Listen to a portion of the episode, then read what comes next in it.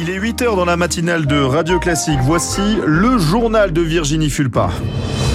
7h, 9h, la matinale de Radio Classique avec Gaël Giordana. Une coalition internationale contre le Hamas. Emmanuel Macron va tenter de convaincre les pays arabes des bienfaits de son idée. Le président est en Jordanie. Quelques jours après l'attentat d'Arras, le procès qui s'ouvre aujourd'hui à Paris résonne différemment. C'est le procès de l'attentat de l'Opéra en 2018, quand un homme armé d'un couteau avait tué un passant. Et puis Halloween approche, mais on pense déjà à Noël. Oui, acheter les cadeaux plus tôt, ça coûte moins cher.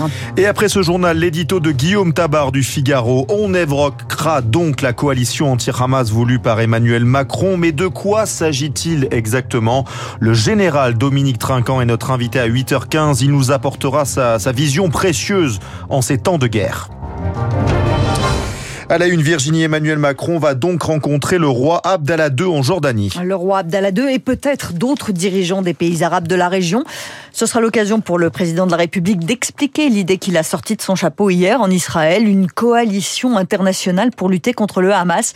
Cette initiative a créé la surprise, Marc Tédé. La France est déjà engagée dans une lutte contre Daesh au sein d'une coalition avec plusieurs autres pays, dit le président français. Sur ce modèle, Emmanuel Macron voudrait bâtir une coalition contre un terrorisme qui inclurait le Hamas. Un abus de langage, estime le spécialiste du Moyen-Orient, David Rigoulet-Rose. Le Hamas est un élément, une des facettes de cette euh, nébuleuse terroriste. À ce titre, effectivement. Mais il n'y aurait pas une coalition contre le Hamas. C'est là où je parle d'abus de langage.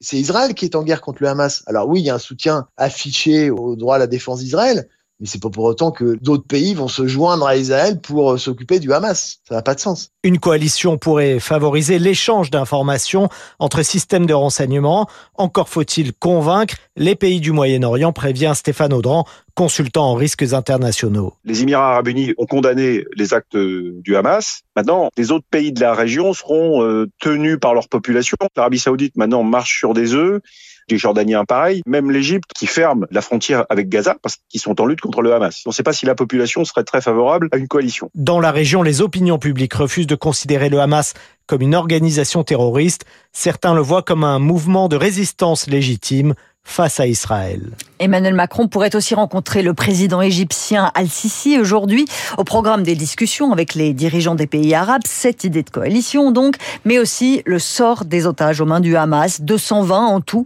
dont 9 Français disparus depuis le 7 octobre, parmi eux un frère et une sœur de 12 et 16 ans. Leur mère, Adas Calderon, a rencontré Emmanuel Macron, elle veut croire que le président peut faire libérer ses enfants. Il ne nous a pas donné beaucoup d'informations, mais il nous a fait savoir que ma famille est vivante et n'est pas blessée. Il m'a donné, nous a donné beaucoup d'espoir. Je pense qu'il a du pouvoir et des contacts diplomatiques pour faire en sorte qu'il soit libéré. Ça m'a permis d'être heureuse pendant quelques instants.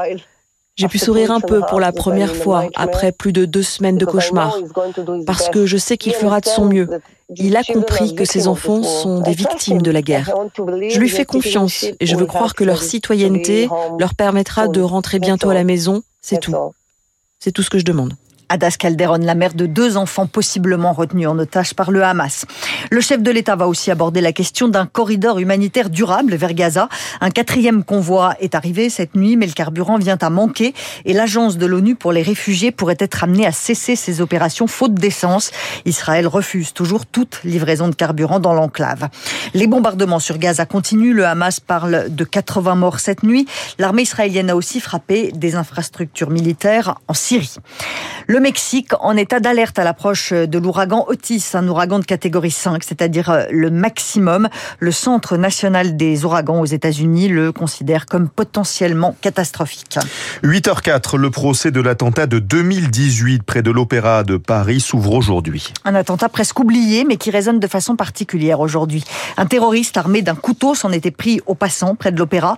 Il avait tué une personne avant d'être abattu par la police. Aujourd'hui, c'est son meilleur ami soupçonné de l'avoir conditionné pour commettre cet attentat, qui se retrouve devant la justice. Un homme d'origine tchétchène, comme l'auteur de l'attaque. Quelques jours après l'attentat d'Arras, Pauline Rago, l'avocate de plusieurs familles de victimes, voit beaucoup de similitudes. Cet attentat de l'opéra, il résonne fort aujourd'hui, compte tenu du mode opératoire. En effet, on parle d'une attaque au couteau de cuisine, euh, en pleine rue, etc. Et puis euh, du profil à la fois du terroriste et de l'accusé, qui sont euh, tous les deux des réfugiés tchétchènes, mais qui ont grandi en France et qui ont fréquenté l'école de la République. Et donc, oui, forcément, ça résonne. Après, ce n'est pas le même attentat, ce ne sont pas les mêmes faits. Et la grande différence, c'est que, pour parler de l'attentat d'Arras notamment, nous sommes qu'au début des investigations. Pauline Rago avec Julie Drouin. Le ministre des Transports veut renforcer les pouvoirs euh, des agents de sécurité dans les gares pour leur permettre d'intervenir dans le contexte actuel de menaces terroristes. Clément Beaune assure qu'il a déjà fait renforcer les effectifs. Les enfants sont en vacances pour l'instant, mais à la rentrée, tous les élèves à partir du CE2 vont répondre à un questionnaire pour évaluer ceux qui sont susceptibles de subir un harcèlement scolaire. La fonte des glaciers de l'Antarctique peut avoir des conséquences très concrètes en France. Bah, quand on parle des glaces de l'Antarctique qui rétrécissent sous l'effet du réchauffement climatique, ça peut nous paraître très lointain. Mhm. Mais non, en fait, une étude parue il y a deux jours nous alerte sur le caractère irréversible de cette fonte. Heidi Sevestre est glaciologue. Elle nous prévient, si la mer monte, on le verra en France. Ces glaciers-là, ce qui est assez fou, c'est qu'ils contiennent suffisamment de glace pour augmenter le niveau des océans partout sur Terre jusqu'à 5,3 mètres. Donc c'est vraiment des quantités de glace, on a du mal à l'imaginer. Mais le Havre, la côte Aquitaine, la Camargue sont directement connectés à ces glaciers-là. Ces 5 mètres, ils risquent d'arriver sur plusieurs siècles. Mais ce que nous dit aussi l'étude, c'est que certes, cette partie-là de l'Antarctique se réchauffe très vite, mais qu'il n'est pas trop tard pour tout le reste de l'Antarctique aujourd'hui.